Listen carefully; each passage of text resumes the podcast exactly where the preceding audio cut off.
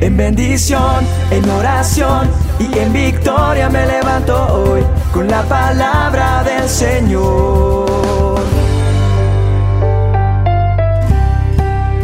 Con William Arana. Desde joven yo sentí el llamado de Dios y intenté por muchos medios o de muchas maneras afianzarme en las cosas de Dios. Pero era difícil por el entorno, los amigos, porque en mi época pues también se andaban en fiestas y haciendo toda clase de locuras de esa época, hoy en día también, pero recuerdo esos amigos.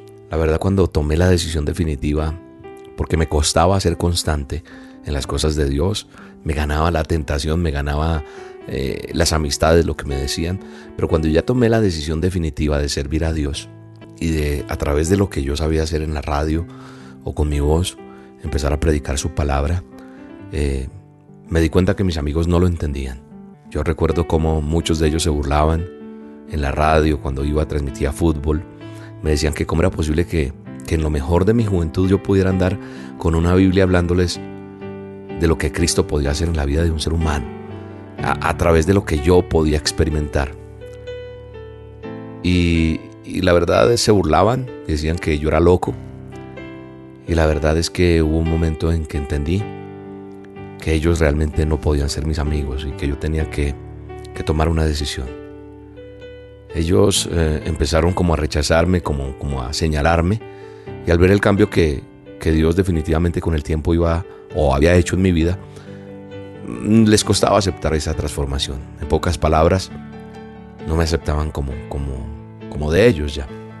La verdad, me sentí un poco incómodo, pero pero la verdad yo estaba viendo que ellos estaban cegados, cegados de la verdad, de la realidad.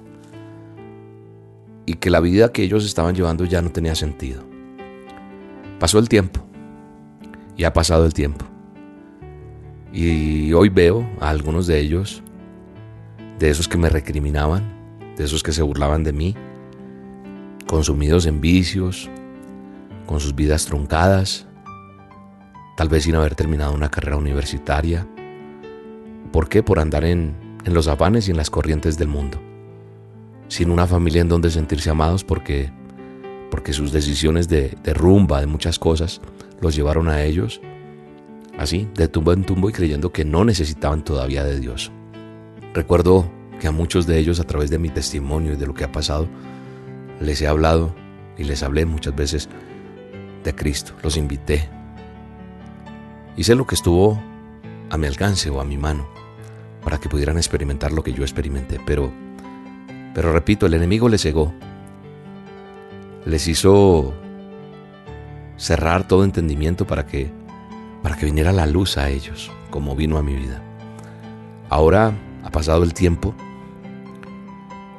y, ¿y qué veo ahora en mi vida? Me doy cuenta que tengo una carrera por delante tengo un ministerio, que tengo una familia que me ama, una esposa que me ama, amigos que son más que amigos, que son mis hermanos. Gente que a pesar que no me conoce personalmente, pero sé que me quieren muchísimo, porque a través de las dosis Dios me ha regalado tantos y tantos amigos que me aman, a través de los azolas. Tal vez tú no me conozcas personalmente, pero, pero ya hay una familiaridad, hay un afecto, y, siento que mi vida tiene estabilidad en todo sentido y llego a la conclusión que he llegado en muchas preguntas que me han hecho. ¿Cuál es el mejor momento de tu vida o la mejor etapa de tu vida, William? Esta. Esta es mi mejor etapa. Y llego a la conclusión que, que las burlas, el desprecio que un día recibí de aquellos que dijeron a qué juega William y aquellos que yo consideré mis amigos, hoy veo que era el precio que yo tenía que pagar para un día ser diferente. El recibir a Cristo en mi corazón ha sido la decisión más sabia que yo he tomado en mi vida. Y no solo eso, ha sido la decisión base que ha edificado lo que ahora es mi vida. Hoy quiero hacerte una invitación. Hoy quiero que tomes la decisión más importante de tu vida. Y esa decisión que va a llevar como, como objetivo ordenar tu vida, darle un sentido verdadero y que va a llenar de bendición todos los días de tu existir. ¿Sabes qué dice el manual de instrucciones, la palabra de Dios en Romanos 10? verso 9 y 10 dice que si nosotros confesamos con nuestra boca que Jesús es el Señor y creemos en nuestro corazón que Dios le levantó de los muertos, seremos salvos, porque con el corazón se cree para justicia, pero con la boca se confiesa para salvación. Así que hoy esta dosis es sencillamente para invitarte a entregarle tu vida a Cristo, a pedirle que sea el Señor de tu vida y que a partir de hoy te pueda guiar en esta vida. Si lo quieres hacer, te invito a que hagas esta oración conmigo. Vamos. Si puedes poner tu mano en tu corazón, tu mano derecha en el corazón, dile, Señor Jesús, reconozco que soy pecador. Reconozco que tú moriste por mí en la cruz del Calvario. También reconozco y sé que resucitaste al tercer día de entre los muertos. Hoy te pido que entres a mi corazón y que mores en él. Te necesito, cámbiame. Cámbiame todo. Toma las riendas de mi vida y dale un verdadero sentido. Hoy te reconozco como mi Señor y mi Salvador. Y a partir de este día quiero vivir para ti. Quiero aprender a hacer tu voluntad. Y sobre todo, servirte por toda mi vida. Solo te pido que tomes el control de mi vida. Te necesito, Señor.